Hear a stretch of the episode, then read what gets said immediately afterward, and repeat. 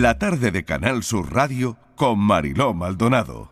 Vamos a imaginarnos un río, un río que fluye con calma, el agua corriendo por el río a un ritmo constante y bien, donde el agua va con su caudal contenido y todo en orden. Ahora vamos a imaginarnos que empieza a llover de manera torrencial. El río ya lleva más agua de lo que puede aguantar. El caudal aumenta. Más agua descontrolada de la que el río puede llevar. Esto de alguna manera es comparable a los factores que aumentan la presión arterial, como tomar mucha sal, como la falta de ejercicio o incluso el estrés. Seguimos con la comparación del río. Si las lluvias, si el aumento del caudal persisten, el río se desborda. El agua se desborda siempre con bastante violencia. Erosiona todo lo que pilla. La hipertensión, al igual que un río desbordado, puede causar daños a nuestras arterias y a órganos vitales, con complicaciones como enfermedades cardíacas, problemas renales, por poner algún ejemplo. Los ingenieros construyen presas, ¿verdad? Claro. Nosotros también podemos prevenir con una dieta equilibrada, con la reducción del consumo de sal, con actividad física regular, manejando por supuesto el estrés y en algunos casos medicamentos recetados. Y del mismo modo que un ingeniero revisa constantemente el estado de la presa y el flujo del río, claro, es crucial monitorizar nuestra presión arterial regularmente para detectar cualquier anomalía y tomar medidas. Este es uno de los asuntos de hoy, de esta sección de la tarde de Canal Sur Radio por tu salud que inauguramos hoy, la hipertensión. Por tu salud, en la tarde de Canal Sur Radio. La salud no es solo la ausencia de enfermedades, mucho más. Queremos inspirarles, informarles, Hoy empezamos este viaje siempre saludable. Salud y bienestar, dos palabras que aunque comunes en nuestro vocabulario, a menudo se pierden en la rutina frenética de nuestra vida diaria, con el espíritu con la que nació este espacio en Canal Sur y que heredo del gran profesional Enrique Jesús Moreno, me atrevo con ello, claro que me atrevo con ello, para mantener este espacio de divulgación científica y de la salud, uno de los pilares del servicio público de esta emisora. Así que espero que los temas que elijamos sean de su interés, pero también abriremos los teléfonos no solo para los asuntos que se van a tratar, sino también para aquellas dudas que tengan o que puedan surgirles durante este espacio. Tendremos aquí una consulta abierta. Estos son nuestros teléfonos 95 1039 105 y 95 1039 16. Comenzamos, vamos a presentar al doctor, a un internista que nos acompaña, doctor Miguel Ángel Corrales González, responsable de la unidad de riesgo vascular del Hospital Costa del Sol de Marbella. Doctor Corrales, bienvenido, gracias por acompañarnos. Nos inauguramos hoy. Nos estrenamos, a puerta gallora, lo que haga falta. Exactamente. Muchísimas gracias. Y también vamos a saludar al doctor Antonio Fernández Romero, cardiólogo del Hospital de Alta Resolución de Utrera y profesor de Medicina de la Universidad de Sevilla. Profesor, doctor Fernández Romero, bienvenido. Gracias por acompañarnos. Nada, gracias a vosotros, Mariló. Buenas tardes. Bueno, pues vamos con ello. Vamos, bueno, sobre todo con los mitos. Yo empezaría con los mitos sobre la hipertensión, porque hay muchas personas que estarán pensando, oye, si yo no tengo síntomas, no tengo hipertensión. No, bueno, eso es un error de primario, ¿no? La hipertensión es una enfermedad que da muy pocos síntomas, ¿no? Afortunadamente.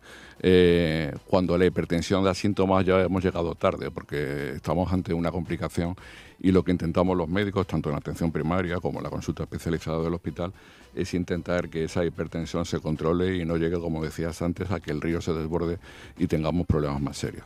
Por tanto, no es una enfermedad que dé síntomas, es una enfermedad que hay que detectar, que hay que estar encima de ella, que hay que prevenir, que hay que eh, tomar medidas para que detectarla lo más precoz posible y cuando se detecta, pues diagnosticarla y tratarla, evidentemente. Otro mito, eh, ¿solo las personas mayores tienen hipertensión. No, tampoco es así, lógicamente. No hay hipertensiones que se pueden ver en el joven, hay enfermedades más raras que pueden generar hipertensión, los problemas renales, los problemas cardíacos. En definitiva, no es una enfermedad que, que, que, afecte exclusivamente a un grupo de edad, puede afectar. Es cierto que hay más prevalencia, es decir, que hay más pacientes hipertensos conforme vamos cumpliendo años, eso es así, pero no es una enfermedad exclusiva de gente mayor. De hecho, de hecho eh, se dice que el 50% de la población es hipertensa y de ese 50%, el 50% no lo sabe. Es por eso, y cada vez hay más hipertensión en personas jóvenes, quizás por, por el sedentarismo y por la mala dieta. Eh, es por eso que a partir de cierta edad nos debemos tomar la tensión arterial. Mm.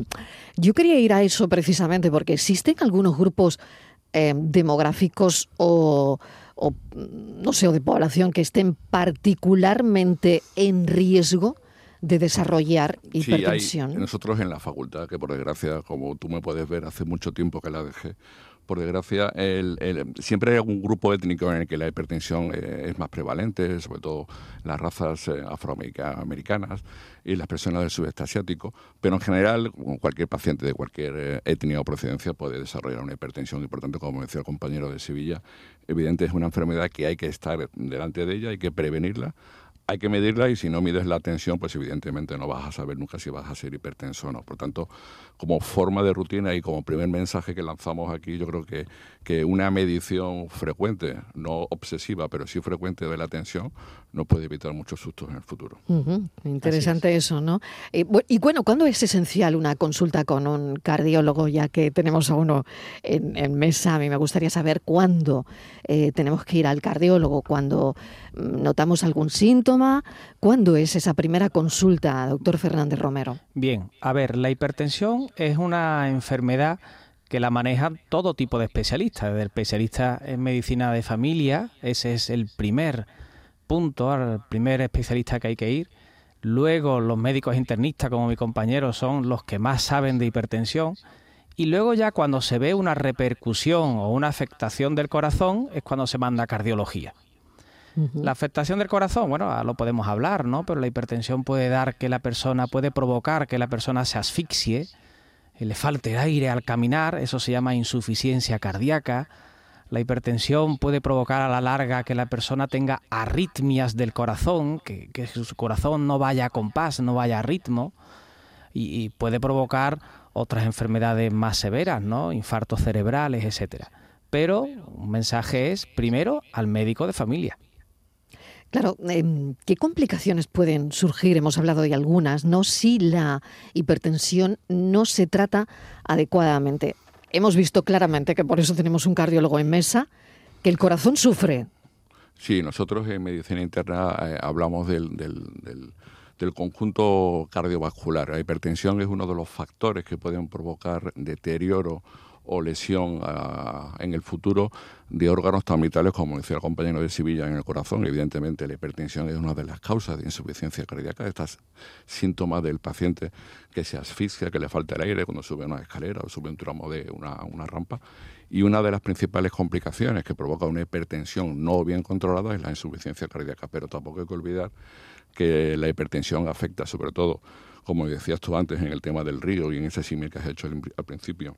La hipertensión genera una lesión vascular, eh, vasos sanguíneos tenemos en todas partes del cuerpo y además de una insuficiencia cardíaca como consecuencia de la hipertensión, se puede producir una insuficiencia renal, es una de las causas junto con la diabetes de producir insuficiencia renal y, eh, por desgracia terminar en un programa de sustitución o de hemodiálisis, pero también puede eh, desarrollar o agravar la lesión, la enfermedad cardiovascular en general, tanto la, la, coronaria como el corazón, como la cerebrovascular, puede generar problemas de ictus, tanto de infarto como de hemorragias cerebrales y sobre todo también problemas de circulación arterial periférica, que nosotros hablamos de la circulación periférica cuando afecta a la circulación de las piernas y provocar una enfermedad junto con el tabaco y la hipertensión, que es la arteriopatía periférica, esos pacientes que cuando van caminando tienen que pararse porque tienen un dolor muscular como consecuencia de una obstrucción en la arteria que riega a esos músculos de la pierna. Y todo eso son complicaciones de la hipertensión mal controlada o mal tratada. Por lo tanto, esas son las complicaciones que pueden surgir si la hipertensión no se trata adecuadamente. No hay que llegar a eso. Se le llama el asesino silencioso, ¿no? Así le decimos Por eso. nosotros, efectivamente. O sí, sea que no. así lo, lo- lo llamáis como para que esto, bueno, no, no caiga en saco roto, ¿no? Claro, porque Así es. cuando, cuando ya duele o cuando afecta, cuando tiene síntomas, es tarde. Eso ha empezado hace años o décadas atrás. Es decir, si a uno empieza a asfixiarse, ya lleva siendo hipertenso 10 años atrás. Quizás si 10 años atrás nos hubiéramos tomado la tensión regularmente y hubiéramos visto que está por encima de 14,9, que es lo que la población conoce, ¿no? 140 de sistólica o mayor de 90 de diastólica, la máxima y la mínima, a partir de ahí 10 años antes, si hubiéramos empezado a tratarla con medidas higiénicas y fármacos si hace falta, pues quizás hubiéramos evitado que esa persona tenga un infarto cerebral o un infarto del corazón o una insuficiencia cardíaca. De ahí el nombre de asesina silente, ¿no? Claro. ¿Qué veis en el día a día? Em, que a la persona que se le diagnostica tensión alta sigue los tratamientos rajatabla, no. Porque ahí hay otra cosa, em, otro mito que me gustaría lanzar. Yo ya tengo bien la tensión, ya no me tomo la medicación. A Bueno, ver, eso es esto es, este es el día a día, Sí, ¿no? ese es Sí. el caballo de batalla de la consulta diariamente. No ocurre con la hipertensión, ocurre con la diabetes, ocurre con la hipercolesterolemia. Es decir, el tratamiento lo que consigue es mantener, como decía el compañero de Sevilla, las cifras por debajo del límite que nos fijamos, que en general hay algunas excepciones, pero en general son 140-90, 14-9.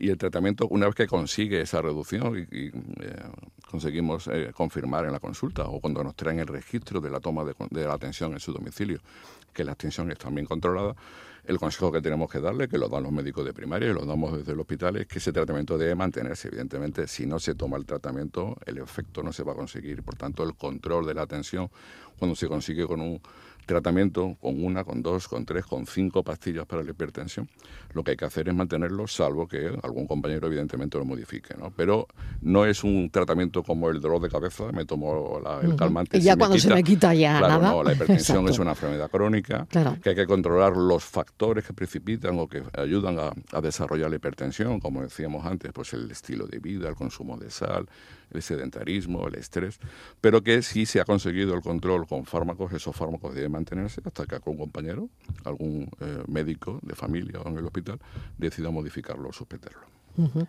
Solamente el médico, solamente el facultativo es el Sí. que tiene esa potestad de decir, ya no se tiene usted que tomar la pastilla nunca más.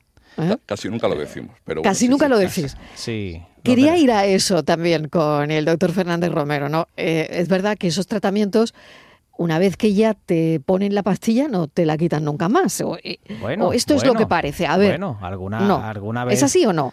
Alguna vez eh, quitamos pastillas. Es decir, si el paciente se porta bien y hace toda la no- el tratamiento no farmacológico, es decir, una vida sana, una dieta sana, una dieta baja en sal, hacer ejercicio, perder peso, hay veces que los pacientes la tensión se le normaliza y podemos probar a quitar pastillas y ver si sigue la tensión normalizada. Pero hasta que no se lo diga un médico, no se debe quitar. Los médicos subiremos, bajaremos. Si el paciente está muy bien, muy bien instruido, muy bien educado, él sí podrá tomar medidas de por sí sin tener que preguntarle a un facultativo, por ejemplo. Mm, Llega la- el verano y me baja muchísimo la tensión. Si me baja muchísimo la tensión y estoy súper cansado porque tengo 90 de máxima, 9 de máxima, yo no puedo seguir tomando tres pastillas para la tensión. Eso es hasta malo. Tener la tensión muy baja, muy baja, muy baja, es hasta malo porque la sangre no entra en los órganos. No hay una presión de perfusión que se llama. Y, y- y puede provocar un desmayo en una persona, puede provocar que deje de orinar, etcétera. Entonces esa persona debería reducir la dosis de las pastillas o abandonar alguna. Pero esos son pacientes que tienen que estar muy bien instruidos. Y claro, eh, eh, muy bien instruido y con mucho apoyo del médico de familia o de los especialistas hospitalarios. Vamos a recordar el teléfono por si hay algún oyente que tenga alguna pregunta que quiera realizar a los doctores que hoy me acompañan en este espacio de la tarde de Canal Sur Radio por tu salud. Estos son nuestros teléfonos 95 1039 105 y 95 1039 16. Estamos hablando de la hipertensión y bueno, la verdad es que se me ocurren otras preguntas como ¿qué efecto tendría, por ejemplo, el tabaco, el consumo de alcohol en, en Sí. la presión arterial? Bueno, to- todo eso que mencionas, el tabaco, el consumo de alcohol, una mala alimentación, el exceso de consumo de sal o de café, el sobrepeso o la obesidad, son factores que añaden más carga de riesgo a esa enfermedad. Es decir, que por así decirlo, hacemos que esa hipertensión sea un poco más grave. ¿no? Eh, cuando hablamos de medicina, hablamos de hábitos de salud y, por tanto, evidentemente hoy eh, está súper sabido que el, el- el consumo de tabaco es una cosa que debería estar eh, olvidada, debe ser algo ancestral.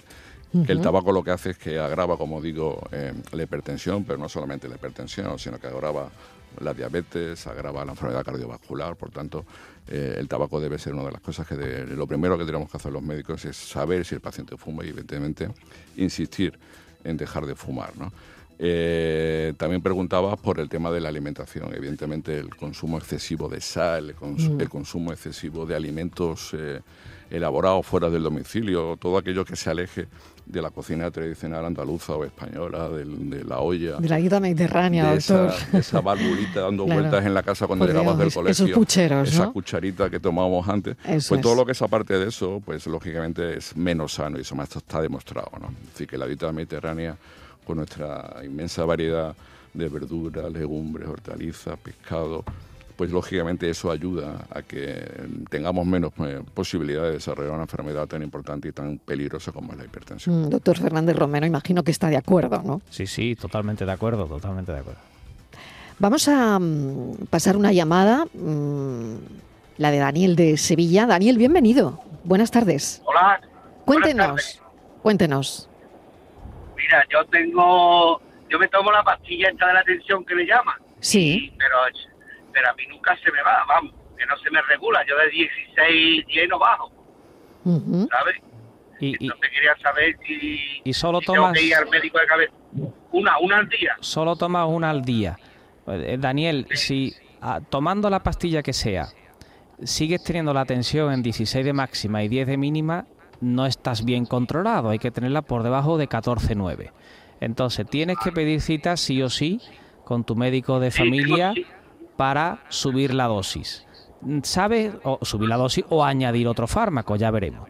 Yo te preguntaría, ¿qué dosis, qué, cómo se llama la pastilla y qué dosis tienes? Pues te digo un momentito porque la tengo aquí. Bueno, la tiene que, es, es- es difícil acordarse. En Alapril. En, la- en abril 20. Bueno, en Alapril 20 es una dosis respetable de, de pastilla de la tensión. ¿Y, y a qué, ¿Y a qué hora la tomas? ¿Por la mañana?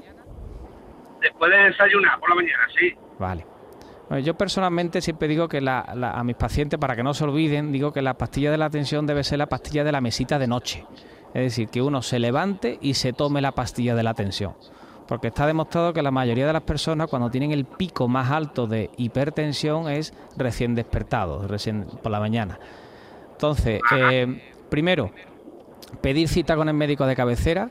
Segundo, Tengo cita el día 12. Tengo Vale. cita el día 12. tomarte, tomarse bien, bien la tensión arterial con su aparato. Es decir, ahora quizás hablemos de eso, de la técnica de la toma de la tensión arterial. Eso es. Y yo me atrevería que de aquí al día 12, que son ocho días sin médico, yo me atrevería a ver lo que dice mi compañero internista, es que por la noche se tome media pastilla más de Nalapril. De aquí a que lo vea. No, no, eso es una posibilidad sin duda, pero a mí siempre me gusta un poco apurar el diagnóstico. Y lo que mencionabas antes de la técnica de medir la tensión es muy importante, es decir, la hipertensión tiene que estar alta, es decir, nosotros decimos que la tensión está alta, como decías tú antes, por encima de 14,9, pero en unas condiciones eh, basales, es decir, el, no vale tomar la tensión si vengo y me enfado con mi hijo porque ha suspendido una asignatura No, o vengo no, no. corriendo, la tensión hay que tomarla estando relajado, nosotros aconsejamos tomar la atención a los pacientes en su domicilio antes de desayunar o antes de cenar.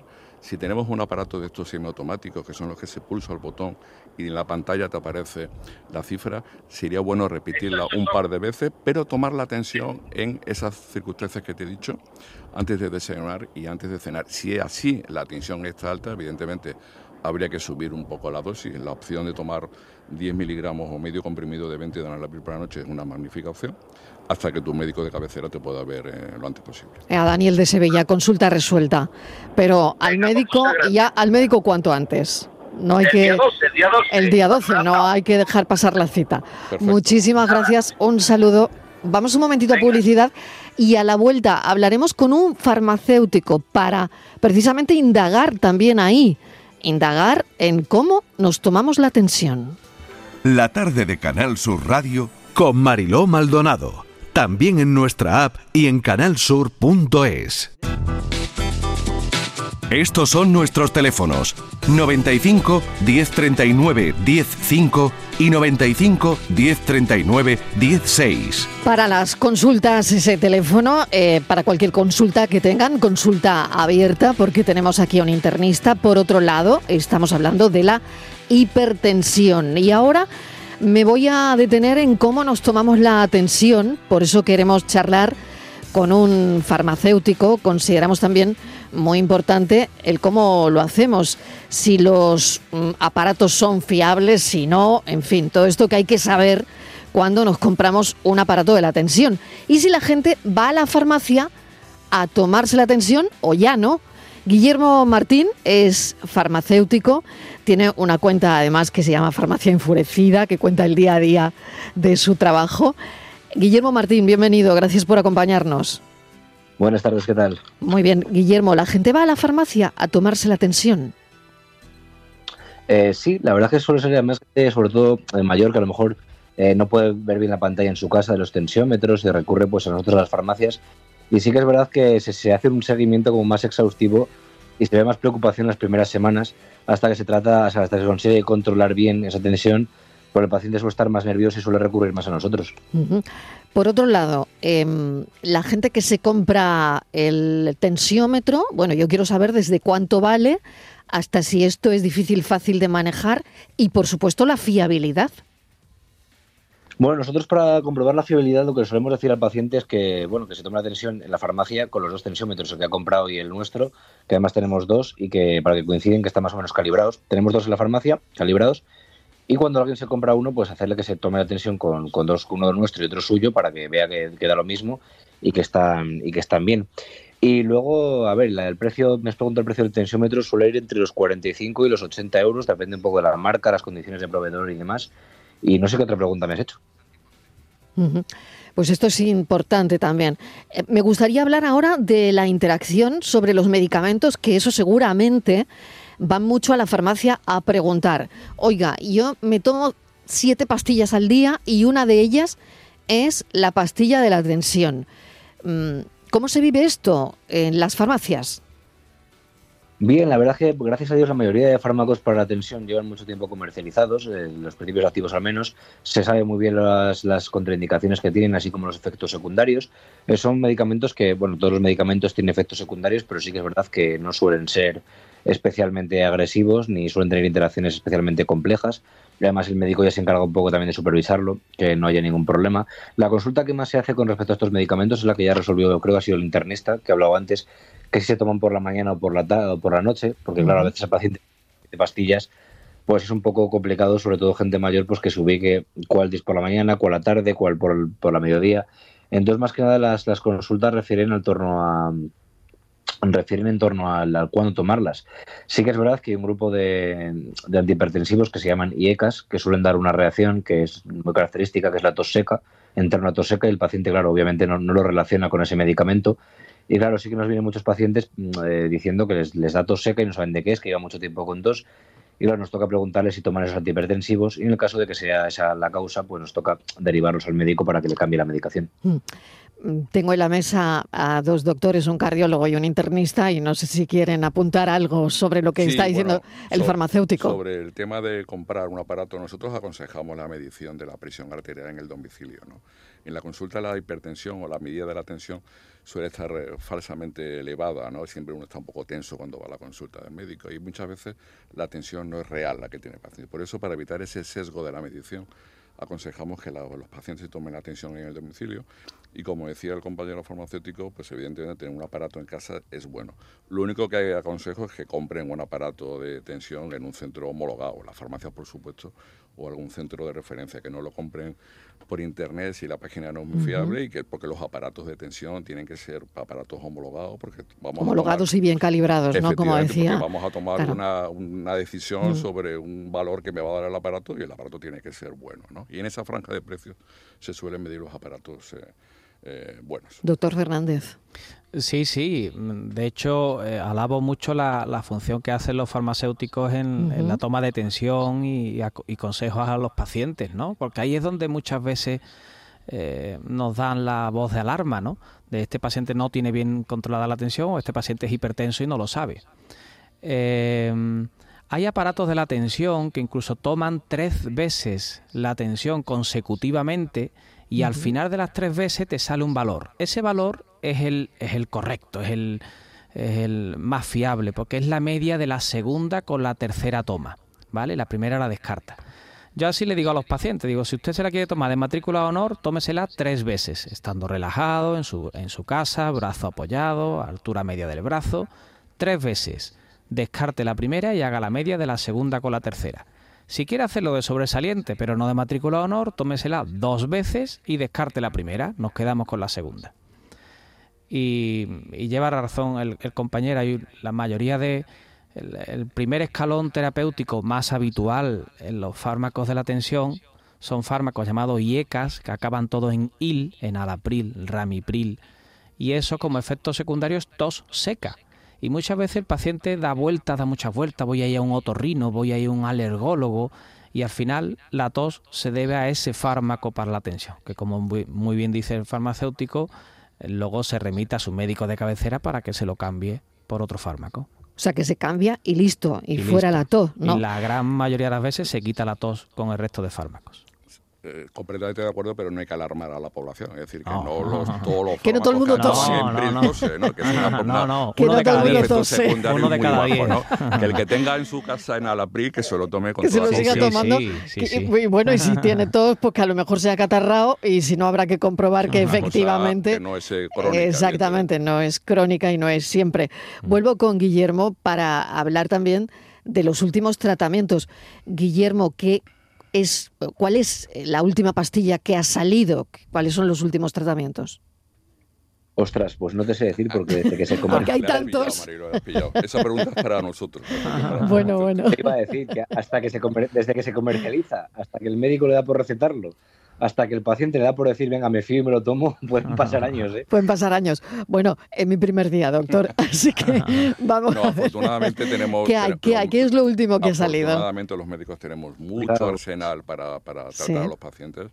Tenemos muchas familias de fármacos y tenemos eh, muchas armas para que todos los pacientes estén bien controlados. Hay fármacos de última generación, hay fármacos que se han comercializado para, no exactamente para la hipertensión, sino para la insuficiencia cardíaca, que tienen un poder enorme para bajar la hipertensión. Hay muchos fármacos, hay muchas familias y no solamente tenemos los IECA, tenemos los ARA2, tenemos los diuréticos, los antagonistas del calcio, en fin, hay un sinfín de fármacos que afortunadamente en ese sentido no tenemos problemas y todos los pacientes que sean hipertensos con mayor o menor eh, eh, problemas o, enfermedades asociadas tenemos fármacos para todos. Guillermo Martín, muchísimas gracias. No sé si quieres añadir alguna cosa más. Nada, por ahora no, que la gente se revise la tensión de vez en cuando, especialmente los que tienen antecedentes de familiares de hipertensión, y que en caso de que dé alta al médico o al farmacéutico, estamos para ayudar. Muy bien. Esa era otra de las preguntas. Si mi padre es hipertenso o mi madre, en fin, el, el factor genético Eh, ¿Se hereda la hipertensión, doctores? Heredarse como tal, como una herencia mendeliana típico de padres a hijos. seguro. Como una finca de regadío. No, no, no, pero no. sí es verdad que hay una tendencia y una agrupación familiar y evidentemente lo que hay que estar es más eh, pendiente de que la atención, si la tiene mi padre, que yo no la tenga. sí, sí. Ujú, O sea que hay que estar pendiente, pero no necesariamente. Eso es. Doctor Fernández. Eh, un mensaje que yo daría, Mariló, eh, es que hay mucho, tenemos un arsenal, o sea, varias familias para bajar la tensión de fármacos, ¿no? Tenemos un arsenal enorme. Pero hay muchas pastillas que sirven para el corazón, que también baja la, la tensión, que sirven para las arritmias y bajan la tensión, que sirven para la insuficiencia cardíaca y bajan la tensión. Entonces, aquel paciente que no sepa a qué hora tomarse cada pastilla, por favor que se lo pregunte a su médico de cabecera o a su especialista hospitalario. Que no tome todas las pastillas a la vez. Aquel médico que, de- que ponga, prescriba un fármaco cada 24 horas, este cada 24 horas, este cada 24 horas, ese, ese médico lo está haciendo mal y yo levanto la mano como mea culpa como porque alguna vez lo he hecho. Hay que decirle a los pacientes a qué hora hay que tomar cada pastilla, porque nos podemos encontrar que un paciente tome tres antihipertensivos a la vez por la mañana y llega a las 11 de la mañana y tiene la tensión súper baja y llega a las 7 de la tarde y la tiene alta. Entonces ese sería un mensaje.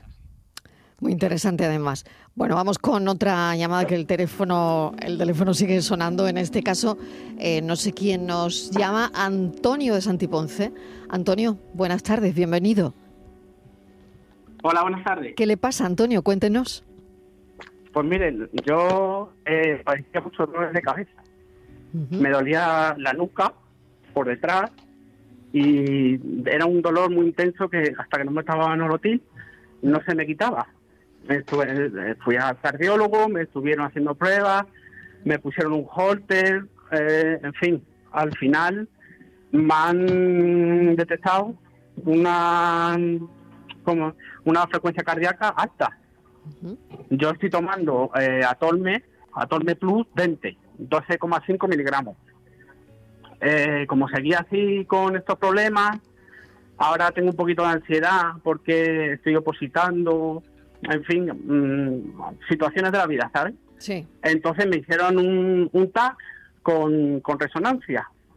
O sea, perdón, un TAC con, con contraste.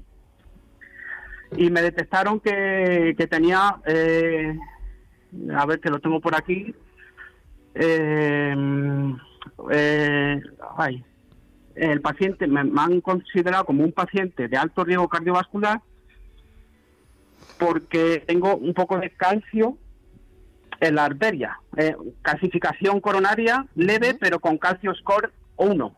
Ujú. Entonces, claro, me han dicho que por dentro de la arteria no, no tengo la calcificación, que está por fuera, pero claro, mm, yo estoy asustado porque, claro, con 43 años, yo siempre he sido una persona que ha hecho muy deporte, mucho deporte siempre, y, y, claro, pues ahora con 43 años me veo en esta situación que llevo un año o dos estudiando, que claro, no hago casi deporte y no como muy bien, la verdad, comemos mucho fuera, y entonces, claro, Yo sé- eh, por que te pasa, saber tu opinión. Bueno, eh, Yo sé el, lo que te el pasa. doctor Miguel Ángel Corrales sabe lo que te pasa. A ver. No, mira, el, el, el score 1 de calcio es una buena, eso te lo podrá decir el compañero cardiólogo, pero eso es muy bajo, ¿no? No es eh, muy importante. El, ese dolor cervic, esa occipital que tienes en, en- en el contexto en el que te mueves, que estás opositando y que parece que tienes una situación de mucha ansiedad, mucho estrés, puede estar asociado a, una, a un tipo de, dolor de cabeza que nosotros hablamos de una cefalea tensional, ¿no?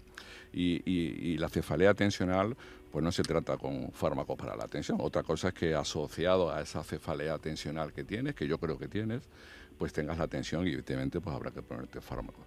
Yo en el caso de ese dolor que tienes a nivel occipital, que no te deja dormir, que te deja pasar la- las mañanas eh, peor, que no tienes eh, concentración, eh, y en esa situación en la que te mueves de, de estrés por las oposiciones, yo intentaría volver a consultar con tu médico de cabecera por si coincide conmigo para intentar que te, que te recete algo para esa cefalea tensional. Tenemos fármacos que son fármacos crónicos que ya llevamos usando mucho tiempo, pero que los pacientes que, que aciertan, pues le cambia la vida, mejoran la cefalea esta occipital que es muy típica de la cefalea tensional consiguen dormir mejor, están menos ansiosos, rinden mejor por la mañana y, y- y la vida se ve con, con otro Con otro color. con otro color. Y el miedo también se irá un poquito. Efectivamente. ¿Verdad, doctor? Doctor Fernández, cuéntele.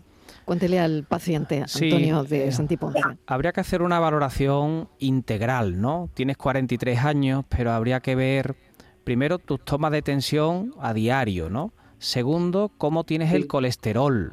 Igual tienes el colesterol alto y habría que actuar también ahí. Los tri- Los Perdón, triglicéridos. lo, lo que tengo, eso, eso es lo que me han dicho que tengo bastante, por lo menos 30 o 40 más de lo que es la media. El colesterol lo tengo bien, pero los triglicéridos lo tengo muy alto. Bien.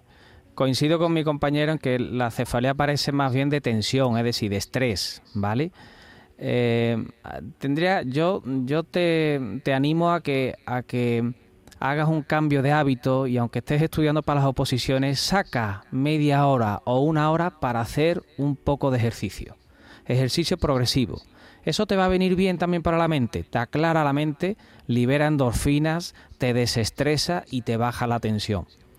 Y luego, dentro de los fármacos de la tensión, dentro de las diferentes familias que tenemos para la tensión, si tienes las pulsaciones altas, que has dicho frecuencia cardíaca alta, es decir, pulso alto, pues igual tu médico de cabecera te puede poner dos fármacos distintos, uno puro para la tensión y otro que baje un poquito la tensión y baje las pulsaciones. Es decir, yo casi que podría... Eh, y, y así te, te baja la tensión, te baja las pulsaciones, te desestresa un poquito y quizás también te venga bien. Antonio, muchas gracias. Un saludo. Muchísimas gracias, un saludo. Y que vaya bien, que vaya bien. Carmen de Málaga nos está llamando. Carmen, ¿qué tal? Bienvenida. Sí. ¿Qué le pasa, Carmen? Gracias, Marilo, encantada. Mire, Igualmente. es que yo so- no no soy hipertensa, al contrario, hipotensa. Pero bueno, hipotensa que no he tenido problemas en toda la vida y mi padre y mis tías, mm, por la familia de mi padre y de mi madre, todo sin tener que tomar, hasta muy mayores, sin tener que tomar ningún mm, medicamento para la tensión, porque todos la tenían más bien bajita. Y yo también. Bueno, la cuestión es que hace eh, tres años empecé con unas palpitaciones. Bueno, yo he trabajado mucho porque tenía los dos hijos sola a mi cargo y un trabajo con mucho estrés, y pero no fumado, no bebía, en fin, solamente el estrés del trabajo, de la casa y del trabajo. Pero cuando empecé con las palpitaciones, eh, el cardiovascular que me había operado de la safena derecha, en una revisión me dice, tiene una fibrilación auricular, Carmen, a los seis meses cuando me hizo una revisión. Digo, ah, sí. Y dice, sí, ¿no lo nota usted? Digo, sí, me noto palpitaciones, pero creo que de gases, de nervios. También había pasado la pandemia hacía muy poco. Vamos, estaba pasando. La cuestión que ella, siendo hipotensa, yo tengo que tomar bisoprolol porque ya me vio el cardiólogo. Me dijo que sí, que tenía también las válvulas mal y que tenía un, en fin, un, un problema cardíaco ya importante. Que tomara bisoprolol por la mañana y por la noche y tomara lesiana, que es del, del anticoagulante. Entonces, desde que yo tomo el bisoprolol, la tensión me baja más.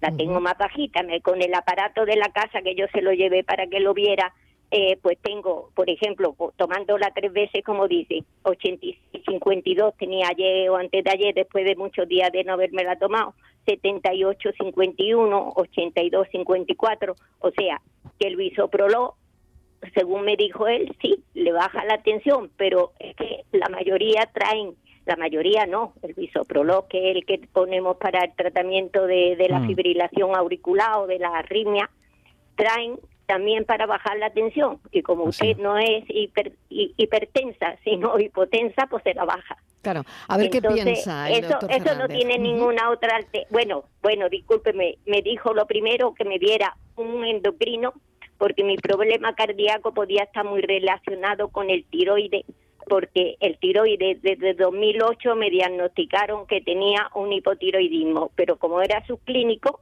sin tratamiento sal yodada marina yodada nada más y así he estado hasta que ahora cuando la endocrina me vio y me hizo un eco, una ecocardiografía y todas esas cosas, sí me ha puesto el eutiro y dice que debía de haber estado tratada y el cardiólogo también dice que aparte del estrés que yo haya tenido, me ha influido también mucho el no estar bien tratada del tiroides. Y, ¿Qué y- piensan ustedes? y usted favor. se nota y usted se nota cansada con esa tensión arterial baja. Sí, Vale. sí, sí, me noto cansada. Bueno. Antes no, yo sí Claro, lo de tensión sí. baja y cuando le escuchaba a mi cuñada decir, eh, uy, yo en el verano, como me baja la tensión, me pongo que no puedo tirar del cuerpo. Y yo decía, pues yo como la tengo todo el año baja, no lo noto en el verano más que en invierno. Mire, La tengo siempre, vamos, Claro. siempre, no me la tomaba con frecuencia.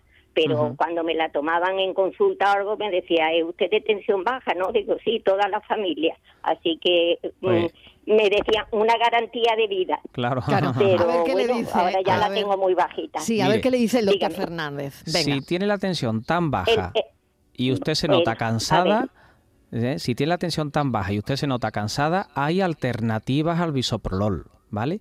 Eso tiene que ser ya eh, el cardiólogo el que lo diga.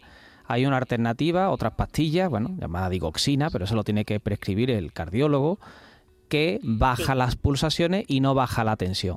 Pero a veces hay Ah. personas a las que no le ponemos ni bisoprolol ni digoxina, sino solamente el anticoagulante, que esa también puede ser otra opción. solo el anticoagulante. Eso es. Lo fundamental para usted, que tendrá tendrá usted más de 75 años, Claro, Bueno, voy a cumplir lo- 79. ea, lo fundamental para usted es el anticoagulante. Ese es el que le salva de tener un ictus, un- un- un- una congestión. Sí. ¿Vale? Eso la- esa pastilla es fundamental. Ahora, tomar o no bisoprolol o cambiarla por digoxina depende de la tensión, de los síntomas y de las pulsaciones. Si usted tiene las pulsaciones, que es el tercer numerito que aparece en la tensión, por debajo de 100, pues puede que su cardiólogo le deje sin nada. Muy no bien. sé. Bueno, este señor me había puesto de 1,25 y de 1,25. Sí, es la mínima puso de dosis. 2,50 porque vio que el ritmo era muy alto, Ajá. el ritmo cardíaco. Bueno, pues si el ritmo y es alto- Entonces, al tomarla, eso, al tomarla también me dijo, le- eh, eleve el colchón, o sea, póngase un sonier con la espalda elevada para que tenga menos palpitaciones, porque tengo problemas de columna y yo dormía Ajá. en posición fetal y horizontal. Y me dijo, no, tiene que dormir con la espalda elevada. Entonces, todas esas cosas procuro hacerlas. Claro. Ah, Pero bueno, lo a único falta- que noto que hay días que me tengo que parar en la calle porque claro. no puedo seguir caminando de cansada que estoy. Pues a falta de saber cuáles son los datos de su ecografía del corazón, yo le animaría a que volviera a consultar con cardiología, que le diga que está muy cansada con esa tensión tan baja y sepa usted que hay alternativa. Otra cosa es que hay que ver exactamente su corazón por dentro con una ecografía, pero a ver, hay alternativa. Muy bien. El doctor Corrales Eh, quería... eh, lo No, so- único que solo dijo. quería, para Sí, quería tranquilizarla, que el tema que tiene en el tiroides, que es- tiene un hipotiroidismo subclínico, no se suele asociar con la arritmia. ¿no? Es verdad que a veces hay relación de una fibrilación auricular con problemas tiroideos, pero suele ser cuando el paciente tiene hipertiroidismo. ¿no? Con el hipotiroidismo no suele ver esa relación. Le agradecemos, le agradecemos su consulta a Carmen de Málaga y que todo vaya muy bien. Vamos a hacer una pequeña pausa y seguimos. La tarde de Canal Sur Radio Con Mariló Maldonado. También en nuestra app y en canalsur.es. La tarde de Canal Sur Radio con Mariló Maldonado. Con el espacio Por tu Salud, novedad de esta temporada dentro de la tarde de Canal Sur Radio. Vamos con José Antonio, estamos hablando de la hipertensión. No vamos a poder atender todas las llamadas, así que haremos una parte, una segunda parte de esta hipertensión. José Antonio de Jaén, ¿qué tal? Bienvenido, ¿cómo está? Hola, buenas tardes. Adelante. Pues nada, yo soy hipertenso desde los 18 años que empecé a tomar, bueno, me era tensión nerviosa y empecé tomando en Concord de 5. Eh, luego cada vez se me ha ido desajustando más la tensión y a día de hoy pues ya tomo Balsap Plus 40 10 25 por la mañana y por la noche en Concord de 10. Pero yo nada más que decirme el cardiólogo de tomarme la tensión ya estoy nervioso. yo eso dije al médico lo llevo fatal. Lo fatal, lleva fatal. mal, ¿no? Y mira Lo- que llevo años con la Ya, hipertensión. ya, Que ya. yo, como yo digo que era mi amiga. Ea, Pero fatal, ea. fatal. Bueno, Ahora se jubiló, se jubiló mi médico, mi cardiólogo, ya Mm. la- el hombre un montón de años, he ido a un nuevo cardiólogo y me ha dicho que no comprendía cómo estaba tomando Balzac Plus y por la noche me había dicho que tomara también Acovil de 10 y en Concord de 10. Que decía que era una barbaridad, que me estaba eh, tomando una sobredosis que no era necesaria. Bueno, a ver qué piensan mis doctores que tengo aquí en la mesa. A Bueno, el- ver. El, tratamiento actual me parece que está bien, ¿no? El Balzac Plus con un eh, beta bloqueante por la noche me parece bien. Es verdad que la combinación que tenía antes del Balzac con el Acovil no es una combinación que se recomienda habitualmente, pero la que toma ahora sí me parece correcta. Lo que tiene que hacer es tranquilizarse la hipertensión que está muy asociada a esta eh, emoción que a veces tenemos y ese miedo que tenemos a acudir al médico, ¿no? ese famoso eh, tensión de bata blanca, ¿no? que cuando vamos a la consulta la tensión está muy elevada. Por eso es importante lo que decíamos antes de medir la tensión en condiciones de mayor tranquilidad posible para confirmar que el efecto de los fármacos que está tomando pues cumple con su, con su cometido y que la tensión está por debajo de los 14,9, que es el límite que recordamos para que, para que tengamos todos en mente. Muy bien. No sé si el cardiólogo quiere añadir algo más. Sí, hay muchos pacientes así que tienen ese miedo de saber si están bien Ujú. controlados o no. Yo, además de tomarle la atención, eh, de insistirle en que se tome bien la atención, a estos que tienen hipertensión de bata blanca, ¿no? Mm. Pues nosotros, los médicos, hacemos, miramos si esa tensión está dañando al cuerpo. ¿eh? Miramos si tiene lesión de órgano diana. Entonces, por ejemplo, hacemos un electro y así vemos cosas del corazón. Hacemos una ecografía del corazón y vemos si está repercutiendo en el corazón. Hacemos una analítica de sangre y de orina para ver si está dañando al riñón o no. Y con todo eso, pues si un paciente, aunque tome dos fármacos para la tensión, que eh, usted en verdad toma dos pastillas, pero son cuatro fármacos para la tensión. Si no tiene lesión de órgano diana, es decir, si no está repercutiendo en el cuerpo, bueno, pues vámonos para adelante y nos vemos el año que viene. Yo esta vez, esta, esta vez que fui al cardiólogo sí me extraño porque es lo que me ha dicho usted, doctor. Me hizo la ecografía, me la vio bien, me hizo el, el electro, salió bien y digo, no me tomó usted la atención y dice, ¿para qué? No me va a servir para nada. Va claro, con- viene siempre nervioso. con los nervios que tiene y todo. José Antonio. Me ha mandado de, Claro. de hacerme un golpe Mm. y tomarme la atención durante 10 días al mediodía y por la noche, tres veces. Al mediodía, tres veces por la noche, Muy que le los O sea, que ella, que ella tiene deberes, José Antonio. Muchísimas gracias y que vaya bien, que vaya todo bien. Bueno, no quiero dejar pasar que hoy es el Día Mundial de Salud Sexual, de la salud sexual. Es una ocasión excelente para abordar mm, temas cruciales sobre la sexualidad, las infecciones de transmisión sexual, porque mm, es importante, es importante destacar este día. Vamos a conectar con Arola Poch, que es psicóloga y sexóloga, simplemente para que nos conteste la siguiente pregunta.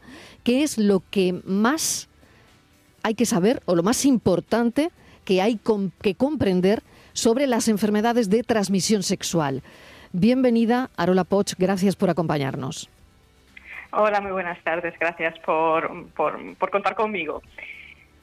La consulta que me hacías, ¿qué es lo que tenemos que saber sobre las infecciones de transmisión sexual? Que siguen estando ahí y que son importantes. ¿Qué quiero decir? Posiblemente hayáis visto algunas noticias de que están aumentando muchísimo los contagios Eso es. y, un- y uno de los porcentajes enormes. Y yo creo que uno de los motivos es porque se ha perdido el miedo a las, a las, a las infecciones. Antes, por ejemplo, teníamos el VIH, provocaba el SIDA, que era una enfermedad, mm, bueno, bueno, una sentencia de muerte prácticamente. Gracias al avance de la ciencia, pues ahora está controlado. No curado, pero controlado. Entonces, bueno, parece que nos hemos relajado, que, que bueno, que todo tiene cura, que no hay para tanto, y yo creo que nos lo hemos de tomar en serio, porque una buena salud sexual es eh, disfrutar de nuestra sexualidad y hacerlo sin ningún tipo de consecuencia. Entonces tenemos mm, formas de controlarlo. El uso del preservativo cuando es un encuentro de riesgo debería ser imprescindible y a ver si, pues eso, nos tomamos en serio de que están ahí las ITS y que las podemos controlar y disfrutar mucho más del placer que nos da la buena sexualidad. Me quedo con eso. Arola Poch, muchísimas gracias. Un saludo enorme. No quería dejar pasar este Día, Día Mundial de la Salud Sexual. Gracias, un saludo. El doctor Un saludo. Miguel Ángel Corrales quería añadir algo Sí, para no, terminar. Apuntar un poquito lo que decía la compañera, evidentemente el sexo forma parte de la esencia humana, hay que disfrutar del sexo, sexo consentido, con tu pareja habitual, pues sin tener eh, esas precauciones, pero con parejas esporádicas, evidentemente lo que más protege tanto del VIH, del SIDA, como de la enfermedad de transmisión sexual son los preservativos, el método de barrera. Hay un repunte enorme, nosotros en la Costa del Sol estamos viviendo un repunte enorme, tanto de, de- de SIDA, de VIH, como de enfermedades de, transmisión sexual, la sífilis, la gonorrea, las clamidias, es algo que la gente, como decía la psicóloga, se está perdiendo el miedo.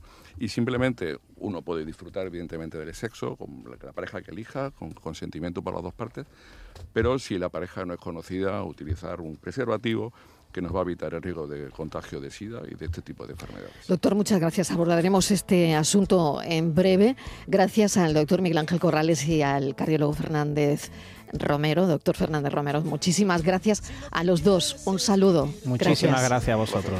Bueno, pues hemos estrenado este espacio por tu salud en la tarde de Canal Sur Radio. Mañana más, porque la salud nos importa y muchísimo.